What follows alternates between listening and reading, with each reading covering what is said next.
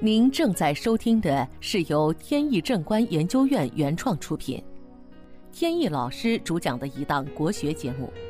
这里以真实案例的形式，摒弃晦涩难懂的书本理论，力求呈现一堂不一样的文化讲座。在正式的案例分析以前呢，还是先回答听众的一个问题。有听众问。在民间呢，有种说法叫“犯月”和“望月”。犯是侵犯的犯，这种说法它的有效性、可信性有多少？说到“犯月”和“望月”呢，它算是一种民间的命理学方法。简单的说呢，就是某人出生在某月，这个月份代表呢一定的吉凶。如果出生在犯月，那么就会表现出某一方面的运势不顺；如果是生在望月，那就说明这方面很顺利。这种顺不顺呢，是贯穿一个人生命始终的。比如说呢，属龙的人出生在正月或者十二月呢，就是犯月；属鼠的人出生在二月、五月、六月都是犯月，运势很差。每逢到了这个月份，运势都很差，这是指阴历的。那望月呢？比如说属鸡的人生在了正月，那么正月呢就是望月，运势比较顺利。犯月呢有几种不同的犯，就是呢它会应验到不同的方面。比如说有的人呢是一辈子各种的不顺利，事业啊、财运啊等等。有的呢是应在身体上，比如健康啊、疾病啊、伤残啊这些；还有呢呢是子嗣上面；还有的是以钱财为主，或者是在婚姻上面。至于说这种理论有多大的可信性、有效性呢？通过实践来检验呢，它的可信度呢不是很高，所以现在在命理界呢。使用的人很少，不过呢，由于它非常容易理解，记忆起来也很简单，有一些口诀可以记，所以在民间呢广为流传。大家作为一般性的了解呢，也未尝不可。那么好，问题呢就解答到这里，下面呢我们接着聊案例。本节目由天意正观研究院原创出品。如需获取更多信息，请在任意网络上搜索“天意正观”即可。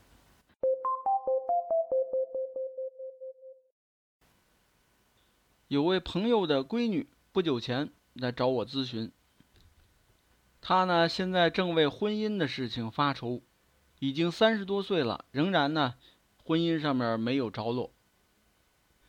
他是越来越着急，担心呢自己呀这辈子有可能结不了婚了，尤其是看着朋友和同学都已经结婚生小孩，自己呢就更加着急了。他的八字呢是甲木生于辰月，年柱呢比肩，时柱是劫财，地支是申子辰汇成了水局。由于是甲木的命格。所以呢，地支会成水局，能够帮身旺运。所以呢，他这个甲木命格呢是很旺的甲木。同时呢，这个命局中呢财星当令，干支同气，这就代表呢命中既有财还身强。常听我节目的人呢都知道，一生当中有没有财呢？光看八字里边的财星还不行，还要看命强还是弱。只有强的时候，有了财才管用，所以他这个呢，又有财，身还强。甲木呢是申金的财，那么申金呢就是她未来的丈夫，因此呢，换个角度说，她的丈夫呢将来就是一个有钱人。他问呢，那什么时候能出现呢？明年就是你的桃花年，到时候就能静待佳音了。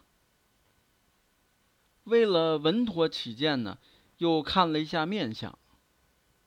首先，额头是宽广饱满的，耳朵高于眼眉，眉毛呢有一定的气势，气势上扬，而且呢它贴着皮肤。再看印堂，地域开阔，鼻梁呢也高挺，眼神也足，下巴还圆润光滑。这样呢，基本上就能得出结论。我说啊，你的姻缘呢，之所以拖到现在，跟你自己的思想有一定责任。为什么呢？他很奇怪。这个额头宽广的人啊，对爱情很理智；鼻梁高挺，代表呢个性强；眼神足呢，说明观察力很敏锐。所以呢，综合起来说。他对另外的一半的选择呢，就非常严格，甚至呢挑剔。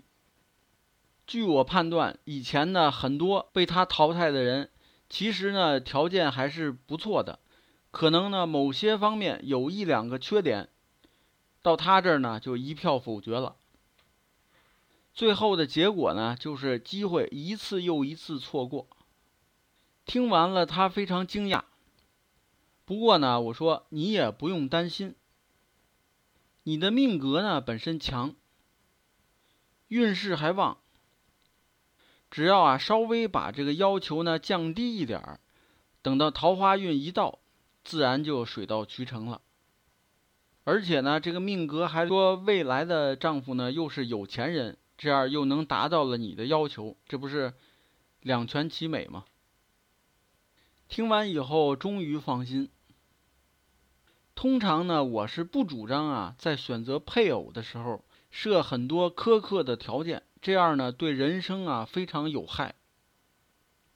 不过呢，放到他的身上却是一个例外。原因呢，就是他命强，运势还旺，完了命中还有财。说白了呢，就是天生一副好命，稍微作了一点呢，也无伤大雅。